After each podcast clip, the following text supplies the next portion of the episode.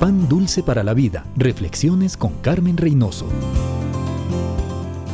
Es importante estar seguro de lo que cree, porque hay maestros falsos que hablan bonito, carismáticos y empiezan dando conferencias interesantes, pero que no tienen nada que ver con la palabra de Dios. Muchos grupos peligrosos han empezado así. Los maestros falsos destruyen, desilusionan a la gente y muchos pierden su fe y terminan sin creer en nada dividen iglesias, familias, avergüenzan a la iglesia ante los no creyentes porque pelean por poder y por posesiones materiales. ¿Cómo evitarlo? Péguese a la palabra de Dios, la única guía segura. Estudie la Biblia con un maestro confiable, uno que crea en la Biblia, desde Génesis hasta Apocalipsis, uno que vive lo que predica. Usted puede defender su fe ante cualquiera. Lea, estudie, pida al Espíritu Santo sabiduría para entender y grabar en su corazón las verdades eternas. Úselo para usted y para compartir. La Biblia es su autoridad.